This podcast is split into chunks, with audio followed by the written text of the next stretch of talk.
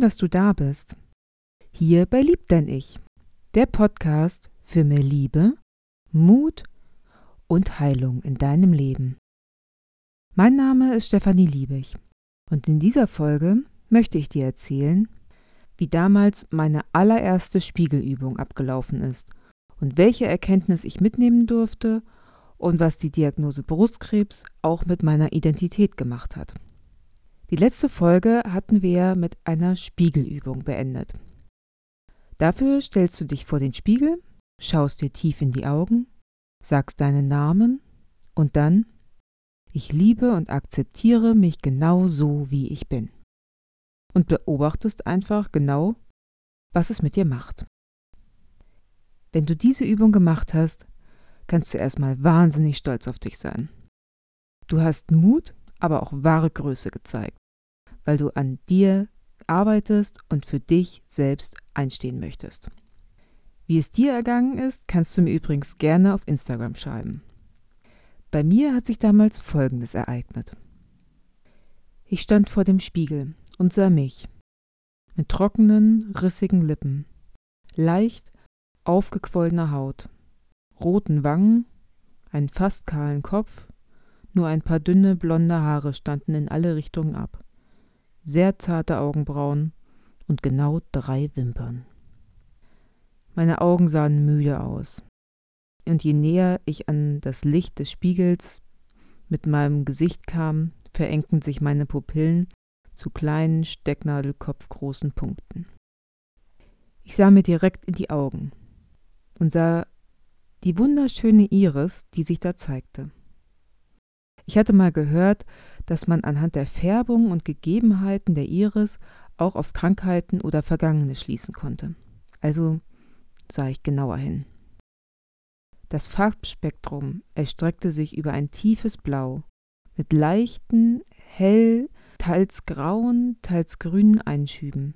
Und dazu waren diese mit zartbraunen Zeichnungen abgesetzt.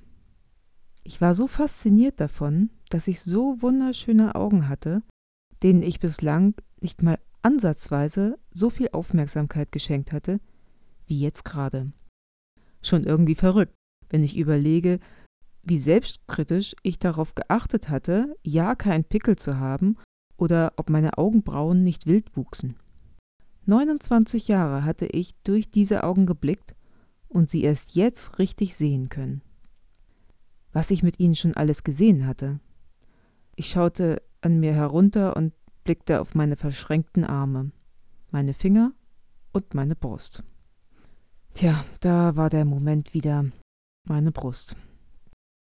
Aber dann dachte ich, ja okay, aber das, was meine Augen sehen, ist einfach nur meine Brust. Mein Kopf war es, der daraus ein Drama machte. Also sah ich auf meine Hände, die ich nun in die Hüften stemmte meinen Bauch, meine Oberschenkel, meine Beine und meine Füße. Ja, das war ich. Nicht mehr und auch nicht weniger. Ich merkte schon, wie mir im Geiste zu dick, zu kurz, zu lang, zu blass, zu kahl, zu wellig, zu schlaff, zu mickrig entgegensprang. Aber war das wirklich wahr? Warum dachte ich so? Mir fiel dann auch gleich einige Komplimente ein, die mir mal gesagt worden waren tolle Beine, schöne Knie, filigrane Finger, hübsches Gesicht. Diese Komplimente habe ich damals immer nur so sehr fragwürdig angenommen. Und jetzt dachte ich, ja, warum eigentlich nicht? Ich hatte ja noch immer den Satz im Kopf, mich zu lieben und zu akzeptieren, so wie ich bin. Ich schaute mir wieder in die Augen und mir rann eine Träne über die Wange. Ich war so gerührt und gleichzeitig traurig so hart bislang mit mir und über meinen Körper gedacht zu haben. Ich hatte das so viele Jahre getan. Und wo stand ich jetzt? Also das musste sich ändern. Jetzt unter Tränen sagte ich meinen Satz. Dieser Spiegel hatte mir endlich das gezeigt, was lange für mich verborgen lag. Er hatte mir meine Augen gezeigt, die man auch als Tor zur Seele bezeichnet. Es lag so nah und doch so fern, aber auch hier lag die Antwort wieder in mir. Die ganzen Bewertungen, die sich in meinem Kopf jahrelang zusammengebraut hatten, ich hatte sie geglaubt. Aber warum sollten sie denn nicht auch positiv formuliert werden können? Mein Körper, dieses Wunderwerk, hatte mich bis hierhin gebracht und kämpfte auch weiterhin für mich. Jeden anderen Menschen würde ich in dieser Situation Mut machen und kraftspendende Worte sagen. Warum nicht gleich mir selbst? Mir fiel ein Spruch ein, der auf einer Karte stand, die ich geschenkt bekommen hatte. Sei stolz auf dich. Niemand außer dir weiß, wie viel Kraft, Tränen, Mut und Vertrauen es dich gekostet hat, dort zu sein, wo du jetzt bist. Ich sah mich wieder im Spiegel. Und nun sah ich eine Frau, die fast keine Haare mehr auf dem Kopf hatte, weil sie eine Chemotherapie bekam. Aufgedunsene Haut von dem Cortison, rote Wangen durch zu viel Hitze im Kopf und mit Tränen überströmten Wangen, weil sie gerade den ersten liebevollen und dankbaren Blick auf sich selbst gerichtet hatte. Ich war also bereit, diese harte Selbstkritik und meine Vorurteile endlich loszulassen. Stolz, gefolgt von Demut und Trauer, machten sich nun in mir breit. Der Anfang war gemacht und die riesige Erkenntnis war da. Aber ich wusste auch, dass noch einiges vor mir lag. Ich erinnerte mich an einen Satz, den ich zu Beginn der Chemo gelesen hatte. Das Leben ist schön. Von einfach war nie die Rede. Ach ja, und spätestens jetzt merkst du bestimmt, ich bin ein absoluter Fan von Weisheiten und Kalendersprüchen jeder Art. Ich finde einfach, dass da oft so viel Wahres hintersteckt und sie uns in so vielen Situationen passend erscheinen. Also hier die kleine Vorwarnung, es werden noch so einige folgen. Also, das Leben ist schön, von einfach war nie die Rede. Dieser Satz kam mir immer dann in den Kopf, wenn ich schon wieder einen neuen Brocken vor den Füßen hatte. Gut, ich konnte den Brocken immerhin schon einen Namen geben und vielleicht ließ ihn das auch erstmal etwas greifbarer machen, aber er war immer noch da. Tja, was ist schon einfach im Leben, oder? Und warum ist das Leben überhaupt nicht mal einfach? Tja, ich denke, das hat einfach damit so etwas zu tun, dass uns, also jedem Einzelnen, Dinge passieren, aus denen wir lernen dürfen, beziehungsweise die uns erst die Möglichkeit dazu geben, damit wir lernen. Nur weil es nicht einfach geht, heißt es ja nicht, dass das Leben schlecht wäre. Ganz im Gegenteil, es kann dadurch auch erst richtig toll werden. Man muss das Leben nehmen, wie es kommt.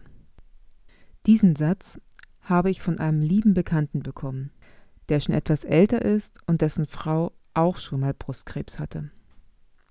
Es nützt nichts, sich lange zu fragen, warum nur ich? Auch wenn es damals sehr schwer war, das zu verstehen, so verstehe ich es jetzt umso mehr. Nicht in der Opferhaltung bleiben und sich nur im Kreis drehen, lieber aufrichten und überlegen, okay, was sind jetzt die nächsten Schritte? Und das Spannende daran ist ja, dass jedes Ereignis auch eine Kehrseite hat, quasi wie die andere Seite der Medaille. Die gibt es übrigens immer. Ein Perspektivwechsel kann da so erleuchtend sein, obgleich er nicht immer leicht zu finden ist. Ich weiß, dass wenn ich diese Diagnose nicht gehabt hätte, den hätte ich entweder wesentlich länger gebraucht, um überhaupt auf das Thema Persönlichkeitsentwicklung zu stoßen, wenn überhaupt, wie gesagt, oder vielleicht auch nicht in diesem Umfang, in dem ich es jetzt tue.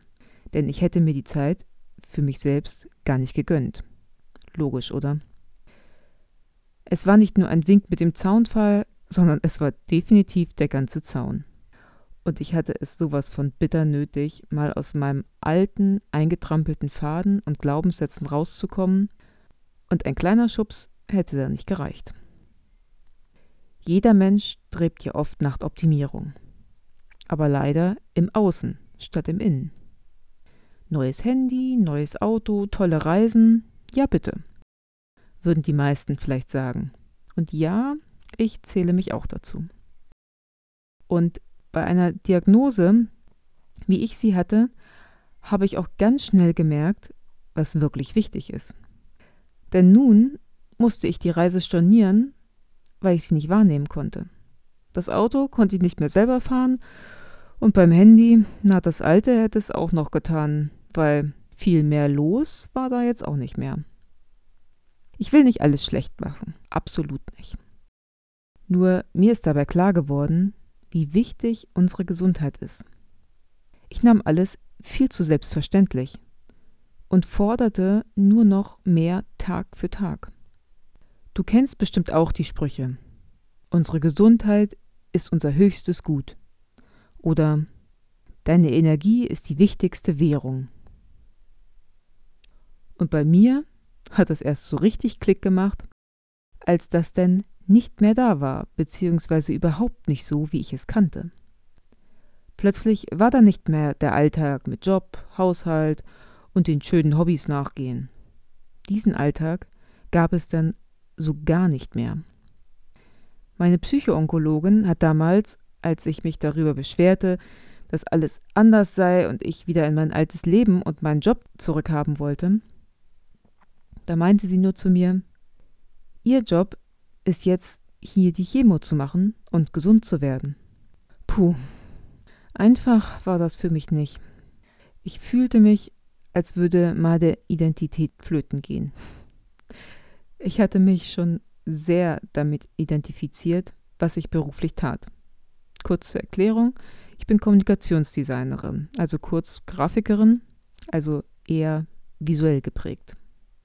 Und in meinem Gedankenspiel dachte ich darüber nach, wie ich mich einem Fremden nun vorstellen müsste.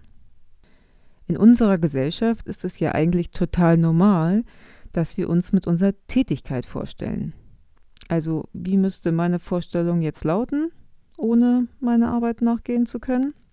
Richtig, ich war dann ganz schnell wieder bei die, die Brustkrebs hat. Hm. Also genau das wollte ich jetzt überhaupt nicht hören, geschweige denn sagen. Ich konnte das Ganze so schwer annehmen oder begreifen, dass ich es wirklich hatte. Jeden Morgen, und das ging bestimmt zwei, drei Monate so, wenn ich aufwachte, habe ich echt gedacht, habe ich jetzt wirklich Brustkrebs oder war das alles nur ein Traum? Ich landete also schlussendlich bei, ich heiße Stefanie Liebig und ich arbeite zurzeit an meiner Gesundheit. Ziemlich cool, oder?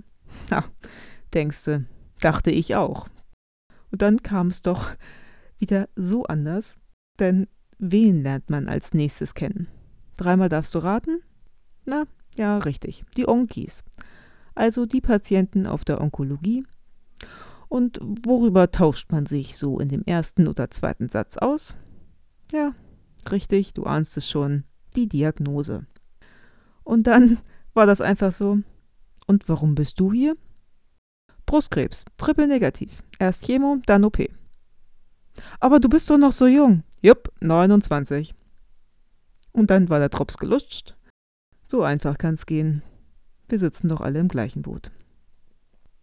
Und auch hier hilft der Satz, den ich ständig zu hören bekam und lange nichts damit anzufangen wusste. Erst annehmen, dann akzeptieren. Alles ist gut, so wie es ist. Und auch jetzt sollte unser Job Tag für Tag sein, an unserer Gesundheit zu arbeiten. Denn der Arzt kümmert sich um deine Krankheit und du selbst kümmerst dich um deine Gesundheit. Bist du dir bewusst, wie voll dein Gesundheitskonto ist? Oder bist du vielleicht im Minus? Das Schöne ist, du kannst jetzt sofort damit anfangen. Dein Körper freut sich sofort und das zahlt sich wirklich aus.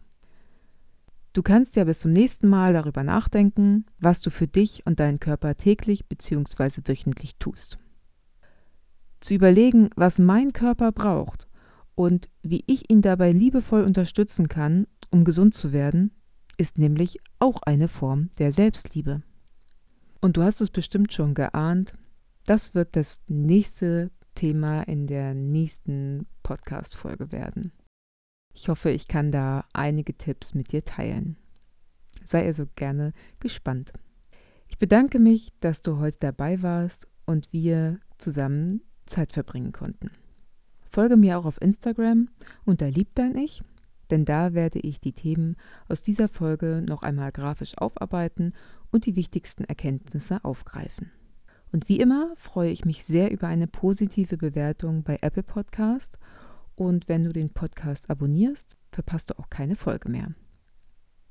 So schön, dass es dich gibt und denk daran, lieb dein Ich. Und bis bald.